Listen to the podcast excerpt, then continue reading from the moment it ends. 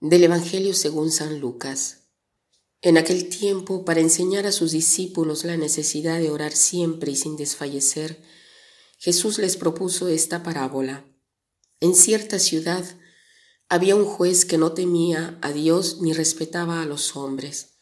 Vivía en aquella misma ciudad una viuda que acudía a él con frecuencia para decirle, Hazme justicia contra mi adversario. Por mucho tiempo el juez no le hizo caso, pero después se dijo, aunque no temo a Dios ni respeto a los hombres, sin embargo, por la insistencia de esta viuda, voy a hacerle justicia para que no me siga molestando. Dicho esto, Jesús comentó, si así pensaba el juez injusto, ¿creen acaso que Dios no hará justicia a sus elegidos que claman a Él día y noche y que los hará esperar? Yo les digo que les hará justicia sin tardar, pero cuando venga el Hijo del Hombre, ¿creen que encontrará la fe sobre la tierra? Jesús en el Evangelio de Lucas nos cuenta una parábola sobre la necesidad de orar siempre. No dice que es bueno orar siempre, que se recomienda orar siempre, sino que es necesario orar siempre. O sea, la oración nos sirve para vivir.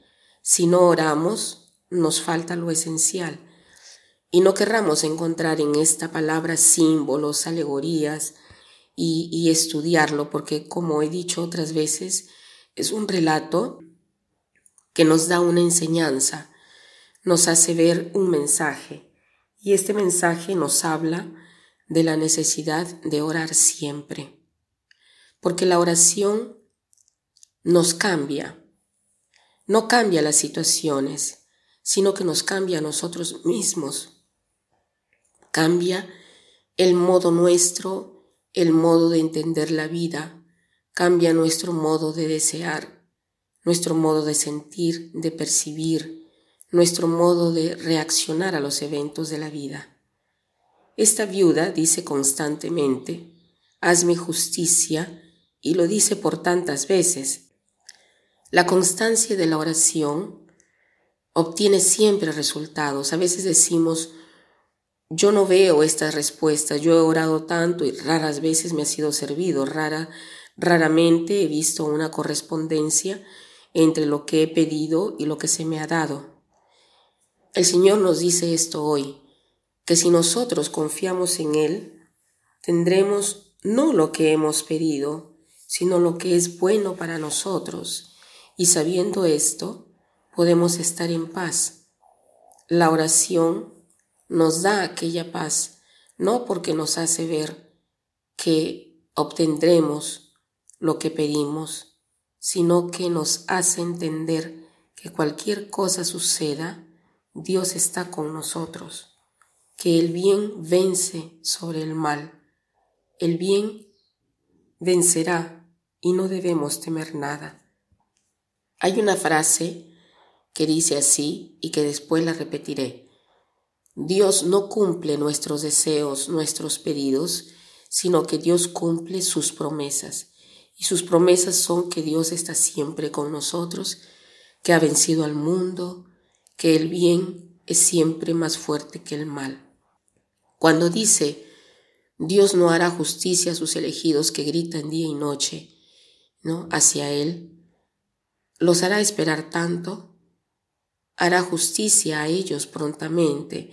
Y nos preguntamos, ¿cómo que hará justicia prontamente?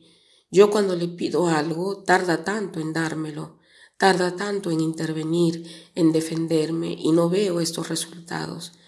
Jesús dice, el Hijo del Hombre, cuando vendrá, encontrará fe sobre la tierra. Si tú tienes fe, Ahora Dios te hará justicia en el sentido de que te dará la paz. Si tú la quieres, el Señor te da la paz.